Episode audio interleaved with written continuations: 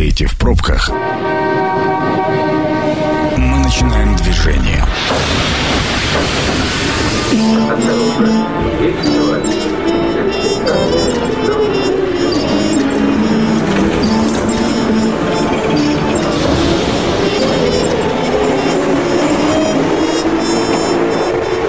Метро. Главные темы Красноярска. Еще раз добрый вечер, уважаемые радиослушатели. 18.12 в Красноярске. Сергей Васильев у микрофона. Программа «Метро» начинает свою работу. Прежде чем перейдем э, к теме сегодняшней программы, хотелось бы напомнить о том, что партнер программы «Метро» на этой неделе – группа компании развития, представляющая жилой комплекс «Абрикос». Ну вот, э, теперь уже можно полноценно погрузиться в э, тему эфира. Давайте представлю своих соведущих, вы наверняка поймете, о чем пойдет речь. Андрей Лопатин, юрист, руководитель группы компании «Правовая информатика». Андрей, добрый вечер. Добрый вечер. А, Игорь Артемьев, налоговый эксперт. Игорь, добрый вечер. Добрый вечер. И говорить мы будем сегодня, поскольку 2 марта на календаре, говорить мы будем о нововведениях в российском законодательстве, чем это нам грозит или не грозит, что это нам даст в конечном итоге, в общем, с чем придется жить. Предлагаю начать вот с чего. Россияне смогут защищать и запрещать использовать свои данные в сетях. А, с 1 марта вступает в силу закон, дающий гражданам возможность самостоятельно распоряжаться своими персональными, вот хорошая формулировка, самостоятельно распоряжаться своими персональными данными, которые находятся в открытом доступе. А, сейчас при регистрации на большинстве сайтов а, человек подписывает обрабатывать и распространять информацию о себе. Новый закон даст пользователям возможность выбирать, какие данные он готов сделать доступными для всех, имя, фамилия или вообще никаких их. По новому закону операторы обязаны будут удалять персональные данные по первому запросу их владельца. А, сразу от себя скажу, что, на мой взгляд, э, история очень актуальная, особенно в свете последних событий, когда каждый день а, тебе приходится принимать кучу звонков а, с различными предложениями от различных организаций финансовых, назовем их так, да, которые предлагают тебе чего-то, но ты совершенно точно знаешь, что ты свои данные не оставлял. Вопрос, вот эта история прекратит э, утечку данных э, налево вот к таким организациям, не к таким? Андрей, Нет, в первую очередь. Э, ну, смотрите, я бы здесь разделил эту ситуацию на две части. Одна – это то, что касается кражи данных. Данные будут красть всегда. Можно только, что называется, совершенствовать системы защиты, но всегда будут, они, они все время на один шаг впереди, особенно в отношении законодателя. Законодатель – это вообще медленная машина, к этому нужно привыкнуть. Но я думаю, что люди, которые слушают наши эфиры, они понимают, что есть идея, есть ее реализация. Да? Сейчас культура, вот переходя ко второй части, культура персональных данных только формируется, она только начинает складываться, и только вот эта вот машина, про которую мы говорим, да, Роскомнадзор, она только начинает работать, появляются инструменты, механизмы и так далее. Принципиальное новшество заключается в том, что если раньше мы говорили, что вот это есть персональные данные, а сейчас человек говорит, вот это персональные данные для меня лично. Ну, например, вот это я считаю за персональные данными, это я никому не даю, да, а вот это вот, ну, пусть будет общедоступно. А, потому что судебная практика складывается вот потрясающим образом, в разных регионах по-разному. А, ну вот сейчас, если буквально трактовать, да, фотография человека – это тоже персональные данные. И когда мы сейчас видим огромное количество камер, да, которые стоят в подъезде, в магазине, на ларьке повешали, где угодно, да, видеорегистратор меня снимает, да. В этом смысле э, очень важно создавать правильный механизм контроля и обеспечения вот этой вот нераспространенности вот этих персональных данных. И вот это э, изменение – это в том числе один из шагов в этом направлении. То есть данные будут продолжать воровать, но здесь история, когда человеку самому говорят, «Э, скажи, что твое персональное, и мы тогда это трогать не будем. Еще один момент, я хотел немножко помечтать. Да, Игорь. А, и мечта моя следующая. Во всем мире а, персональные данные – это очень серьезный массив э, информации, да, за который платят деньги и маркетинговые агентства и прочее, да, они собирают это все, делают, да, то есть и фактически там какие-то бонусы и блажь происходит. У нас же в России это выглядело так. Заходишь на сайт, сделаешь галочку, и все, твои данные пошли гулять по всей сети. Сейчас история идет о чем? Во-первых, а, мы можем чуть-чуть притормозить это все гуляние, а, хотя бы после первого раза, когда узнали об этом. А самое главное, что мы потихоньку идем к тому, что это тоже актив. Это ценный актив, да, который человек должен им распоряжаться. Мы, а, как говорили, да, что идем к информационному веку, И когда мы понимаем, что у нас есть цифровой портрет, и становятся цифровые данные, да, и вот это цифровые данные, и личность, цифровая личность, она теперь становится тоже охранной. А, это не быстрый процесс, э, ничего, конечно, не прекратится ни за один день, ни за два, ни за три, но угу. это очень серьезный факт того, что осознать, чтобы наши слушатели осознали, что теперь, а, если вам вот эта назойливая история происходит, да, даже материться нельзя, к сожалению, в эфире, вот, но 100 звонков в день, например, да, заблокированных у меня на телефоне конкретно, то а, фактически вы можете в эту компанию один раз написать запрос, а вторым разом уже наказывать, да, на деньги эту компанию. А если компании разные, тогда чего, Игорь? Тогда писать массово. А, к слову, это же не только наша история. А, я приведу короткий пример. Году, наверное, в 2014-м на конференции выступал руководитель радиостанции из Греции, и вот он а, похвалялся о том, что они настроили таргетированную рекламу на определенные округа. И мы спрашивали, как, за счет чего. Он говорит, мы взяли данные из Фейсбука. И спросили, а как же персональные данные? Он говорит, ну, еще же никто не предъявлял. Ну, тут, э, тут еще такой момент. Мы должны понимать, и, наверное, многие это понимают, что сами по себе данные, ну, например, фамилия, имя, отчество и номер телефона, как данные, уже не составляют определенную ценность. Все идет действительно в маркетинговую составляющую, в исследование, да, в потребности. То есть, и здесь уже тоже история очень интересная. А, система научилась анализировать, какие вы запросы забиваете в Яндексе, в Гугле, привязывает это к вашему аккаунту, например, да, и там есть ваш номер телефона, и это продается как лид, да, и он стоит определенных денег.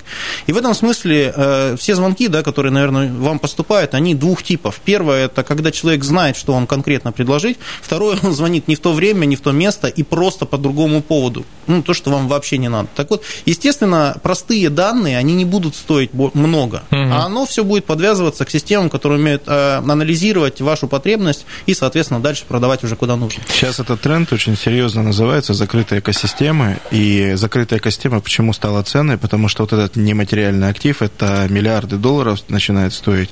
И почему та же компания Сбербанк очень активно да, идет в закрытую экосистему. Потому что если вы обрабатываете данные и даете реальный запрос, точечный запрос, что человеку нужно, не вот этот вот хлам, да, который угу. к нам летит, а настоящий запрос, да, то человек тоже вам начинает быть благодарен. К сожалению, культура до нас доходит очень сложно, но мы скоро к ней тоже придем. Ну, давайте э, попытаемся подвести итог э, вот этому законодательному аспекту. Это хорошая штука, хорошая инициатива да. в перспективе. Да, да. А, она будет полезна, ну, для рядовых граждан будет э, полезна. Э, с точки зрения монетизации, с точки зрения экономики, это хорошая вещь? Да. Это уменьшает затраты э, на нецелевую рекламу. То есть это дает э, более точный запрос более точного потребителя.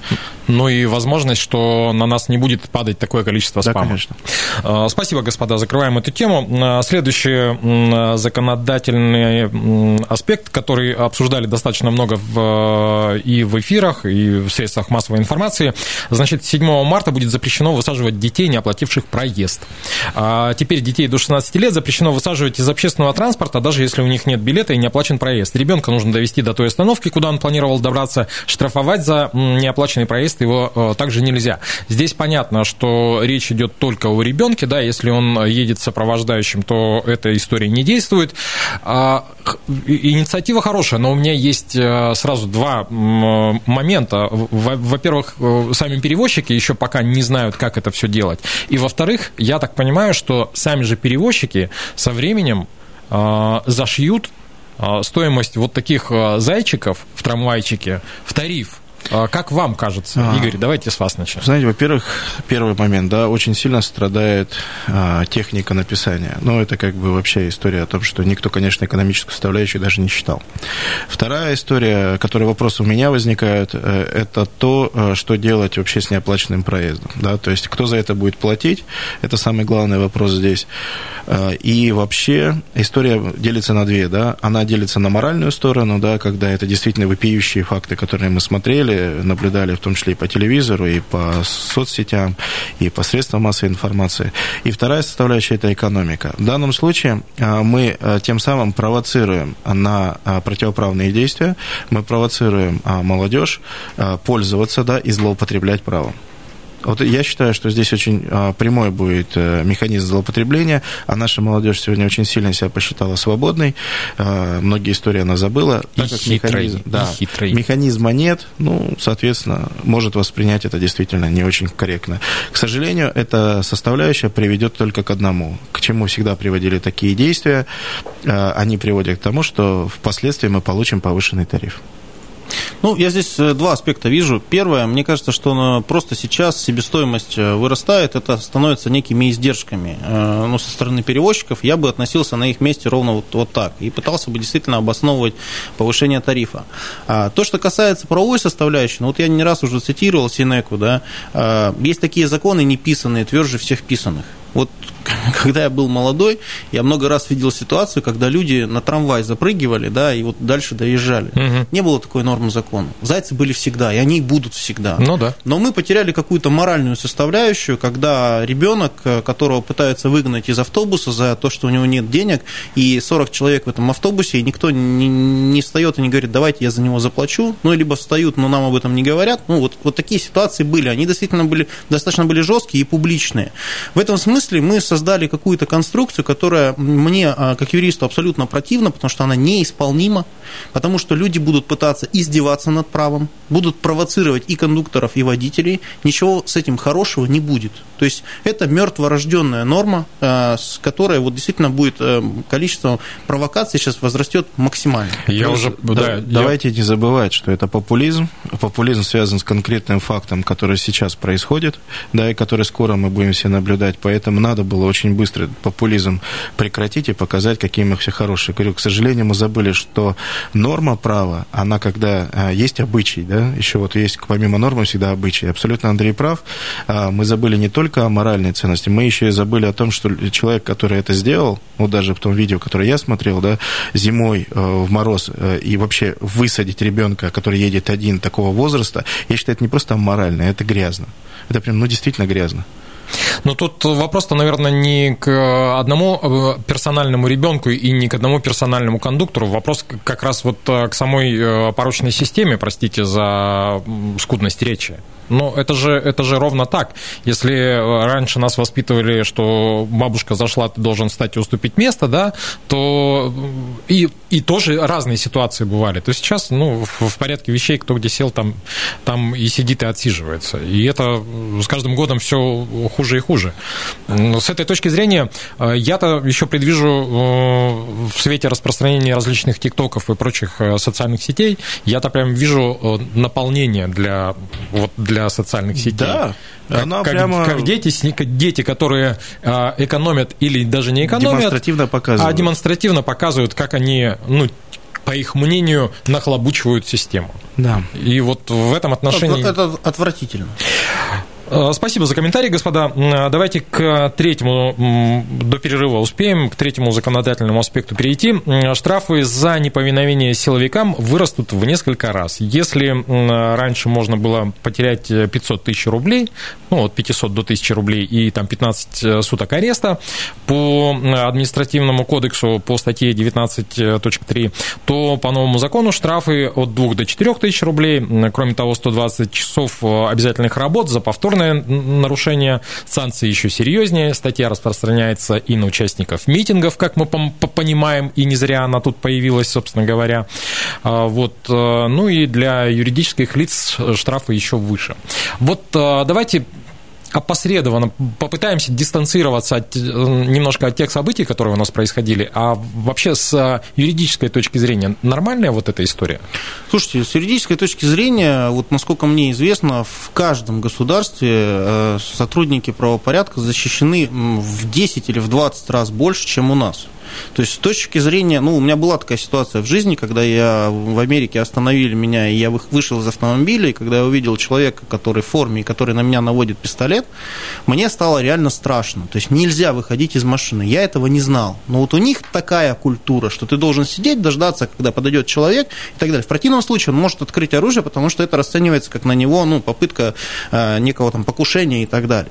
То есть в этой части э, я бы не говорил, что это что-то запредельное. Более того, так как это норма закона, мы сейчас все должны э, ее соблюдать. Но есть определенные нюансы. И у людей есть определенное понимание, что это ужесточение происходит в связи с тем, что у нас было сейчас. Ну да. Такое же ужесточение было тогда, когда были митинги на Болотной, если вы помните, в Москве. 12 год. Да, 12 год. И, соответственно, вообще мы стали говорить вот об этом. Я здесь больше, на самом деле, буду выражать, наверное, или могу выражать э, свое собственное мнение. Я к людям в форме, ну, так воспитан. Я отношусь с огромным уважением, потому что для меня это представители закона и те, кто должен соблюдать наши права. И в этой части у нас есть сейчас очень много ситуаций, видео, не знаю, там, э, каких-то обсуждений, да, которые выпадают из этих рамок. Поэтому вот у меня такой диссонанс. То есть я не могу говорить, что эта норма плохая, потому что это вот норма, которую нужно соблюдать. Но вопрос, а... когда она принята, да, и какие есть э, нюансы в каждом конкретном случае. В ситуации задержания на митинге, смотрел, не смотрел и так далее. Ну, вот... Вы знаете, единственный момент, да, страна Россия очень интересна в чем? Что она очень красками яркая. Вот э, главное, чтобы эту норму не применяли э, по любому поводу, да, по любому касанию. Когда я смотрел несколько роликов из последних событий, когда человек ногами прыгает в сотрудника полиции, для меня это аморально. Это что бы вы ни защищали. Когда я смотрел, как э, во французское посольство или что это не там это э, лили очень много удобрений, да, и хлопала Франция, для меня это аморально. Э, я так воспитан, меня так воспитали. А с другой стороны, когда я вижу, что на кадре есть касание там пальчика, либо нечаянно, да, задели куртку, и тут же человека чуть ли не в уголовную ответственность привлекает, вот здесь это страна перекосов. А если у нас будет независимый суд, Э, да будет так, как говорится, то эти все перекосы будут устранимы. Но если мы не получим, что исполнительная власть и э, судебная власть являются как бы независимыми, то вот все, о чем мы говорим, сведется только к одному. Да? Это применению полицейского государства и применению фактически норм, которые не работают, а работают только на защиту одной, одних интересов. К сожалению, нам нужен баланс, а мы этот баланс очень давно ищем, и я очень надеюсь, что наш молодой правопорядок его когда-нибудь найдет. Хотелось бы в это верить, э, тем более, я говорю, больше всего, что лично меня коробит, это принятие законов после определенных событий. Э, господа, предлагаю прямо сейчас прерваться, прежде чем э, послушаем рекламный блок, хотелось бы напомнить о том, что партнер программы «Метро» на этой неделе – группа компаний развития, представляющая жилой комплекс «Абрикос». Это программа «Метро». Авторитетно о Красноярске. Возвращаемся в нашу подземку. Сергей Васильев по-прежнему у микрофона. По-прежнему вместе со мной Игорь Артемьев, налоговый эксперт. Игорь, еще раз добрый вечер. Добрый вечер. Андрей Лопатин, юрист, руководитель группы компании «Правовая информатика». Андрей, добрый вечер также. Добрый вечер. Да, и продолжаем мы рассуждать на тему нововведений в российском законодательстве, то, с чем нам предстоит жить в ближайшей перспективе. Ну, или не в ближайшей. А, значит, э, поговорили мы об интересных вещах. Дальше еще интереснее. Подходит к концу заморозка цен на сахар и и масло. Может быть, э, с точки зрения правовой не совсем верная и не совсем правильная информация, но тем не менее, давайте порассуждаем. Срок действия соглашений определенно допустимых ценах э, на сахар, подсолнечное масло истекает 31 марта, значит, э, бла-бла-бла, эти продукты продорожали в прошлом году больше всего. А, вот, в Минэкономразвитии неоднократно заявляли, что продлевать соглашения, которые были достигнуты о неподъеме цен, а, значит, на другие продукты не планируется. Это была исключительная мера, которая позволила купировать проблему. А если фиксировать цены и дальше, это может привести к дефициту. Дальше интересно. В будущем правительство намерено действовать более гибко, говорит нам правительство. А, значит, в частности, введение экспортных пошлин на зерновые позволит снизить внутренние цены на них. Станет дешевле пшеница, снизится себестоимость производства муки, хлеба, макарон, а также кормов для животных. А такой же эффект будет от... Да, прошу внимательно дослушать, смеяться будем потом. Такой же эффект будет от введения экспортной пошлины на ячмень и кукурузу, а также сою. А повышение ввозной пошлины на подсолнечник позволит э, оставить нужный объем сырья для производства масла внутри страны.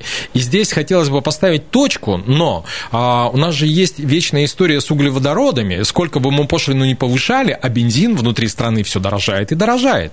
А, давайте попробуем порассуждать на эту тему. Что это? Знаете, мне кажется, что в этой ситуации очень простая история. А, законодатель явно не успевает, А, купировать, конечно, прекрасно. Когда вы замораживаете хоть что-то, внутреннее напряжение растет. Да, то есть э, пока вы его замораживали, да, уже все побежало. Когда речь у нас идет и начинается про любые заморозки, ну, переждать для крупных компаний, а, подождать, немножко не выкинуть на рынок да, лишние объемы, сделать дефицит, ну, не так сложно. Да? Плюс а, я очень прекрасно помню ситуации, когда крупные производители создавали тот самый дефицит и вынуждали правительство начать все делать э, так, как им удобно. Когда мы говорим про протекционизм, когда мы начинаем своих э, потребителей таким способом немножко зажимать, либо наоборот продвигать, а, мы забываем о том, что это всегда ограничение конкуренции. Любое ограничение конкуренции, мало или не мало, все равно вызывает цены. И когда государство уже скатилось к протекционизму, а не к рыночным механизмам, это говорит о том, что ручное управление не просто уже существует, да, оно процветает и еще сильнее укрепляется. Любое ручное управление приводит к тому, что мы получаем нерыночную ситуацию и получаем либо снижение качества, либо самый простой вариант, мы изменим структуру, ну, э, сделаем, помолим это в муку, и муку отправим туда же. То есть вот самый простой вам механизм, да, то если масло, там еще что-то, то есть мы это превратим в фасовку и фасовку туда направим. Так что вот эта история, когда э, у нас что-то запрещают или что-то делают в этой части, да, опираясь на рынок, это выглядит как убегающий клоун, которого, ну, как бы фактически жарят стрелами э, во все места, которые только он подставил. То есть пока вот так. Но мы же проходили эту историю с э, древесиной, когда запретили вывозить сортовую древесину, да, начали делать минимальную обработку и вывозить после минимальной обработки. То есть это же история вот ровно про это же. Ну, я, здесь, знаете, как, я вижу ситуацию очень просто. Между тем, кто разговаривает о многомиллиардных деньгах э, в правительстве и производителей, да, и производители, собственно, этих продуктов, и вот ларьком, который есть на Второй Хабаровской, в которой есть повышение на 3, на 5, на 10 рублей по какому-нибудь маслу, э, к сожалению, существует огромная пропасть. В этой пропасти есть производители, перекупщики, транспортировщики, перекупщики у перекупщиков, э, мерчендайзеры, которые реализуют товар и так далее. Много чего. И у них есть собственные интересы. Причем интересы долгосрочные и краткосрочные. Ну вот, например, впихнуть конкретно вот этот товар, да, или там сыграть в долгу и заработать попозже.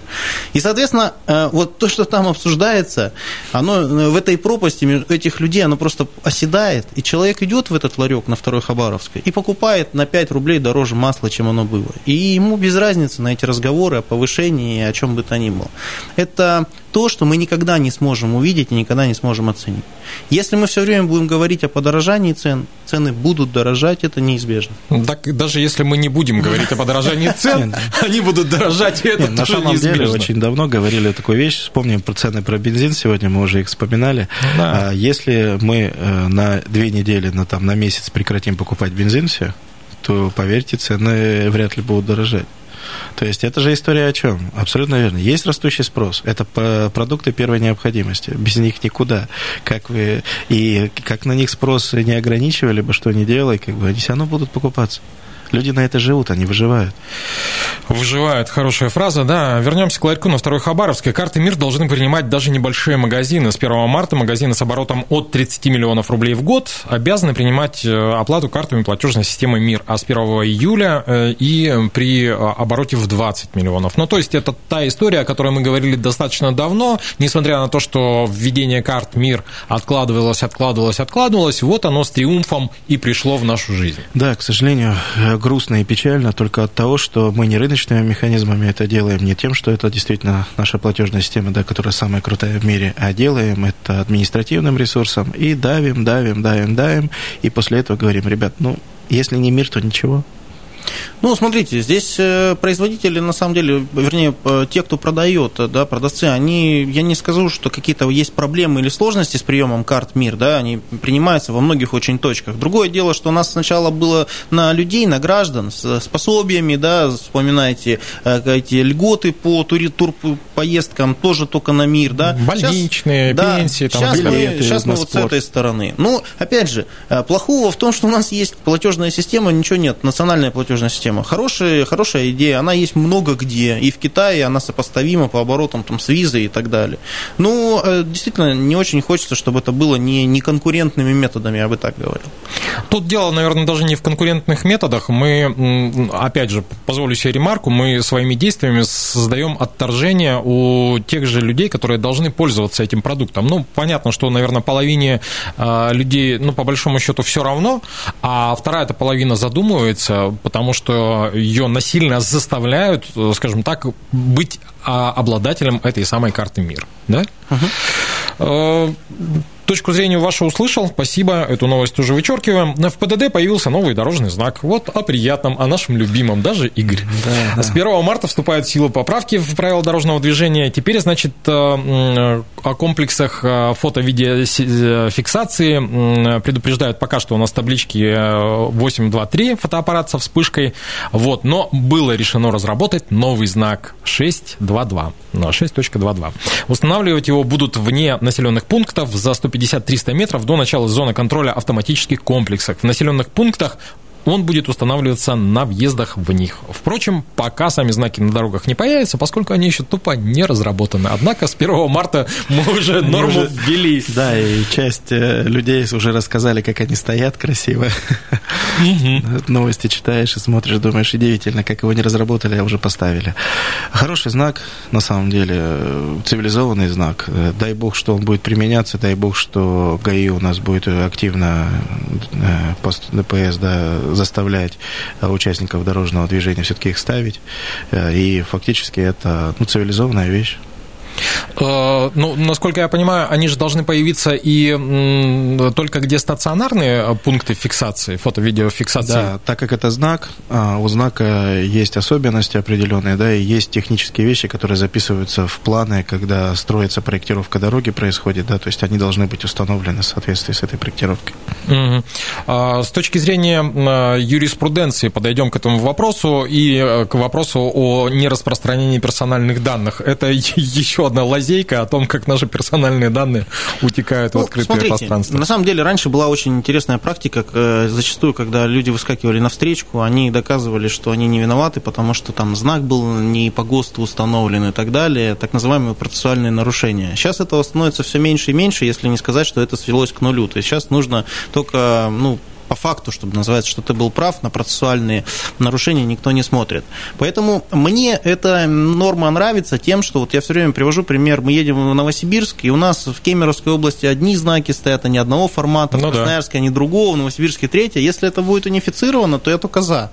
Ну, так же, как было раньше с этими с э, полицейскими лежачими, да, когда кто, кто как хотел, тот столько и насыпал, тот такую длину сделал, пока не сделали нормальный ГОСТ, не сказали, делайте все одинаково. Ну вот движение по кольцу, насколько я э, понимаю, у нас же в Красноярске до сих пор отличается от, э, да. там, от того же Новосибирска, да. от всего остального мира, поэтому иногда очень непривычно приезжать в другие города и регионы и двигаться по кольцам. А унификация, безусловно, должна быть. Э, вопрос в том, на чьи плечи, опять же, ляжет это все. Вот у меня-то вот, вот этот главный я вопрос. Я не думаю, что экономически очень серьезно что-то поменяется. Что те таблички делали, что эти таблички делают примерно одни и те же люди. Просто сейчас они будут четко установлены в свои места. Ну и под занавес э, давайте о приятном. Портал госуслуг обновят. Знали ли вы об этом? В марте текущего года будет запущена новая технологически развитая, улучшенная и подготовленная к высоким нагрузкам, ключевая фраза, версия портала госуслуг.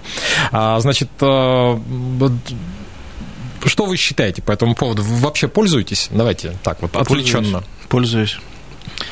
А, пользуюсь, потому что портал действительно сегодня почти ко всему привязан, что связано с государством. И на самом деле вся эта история показала, что необходимо а, действительно расширять возможности, потому что туда завели почти всю страну.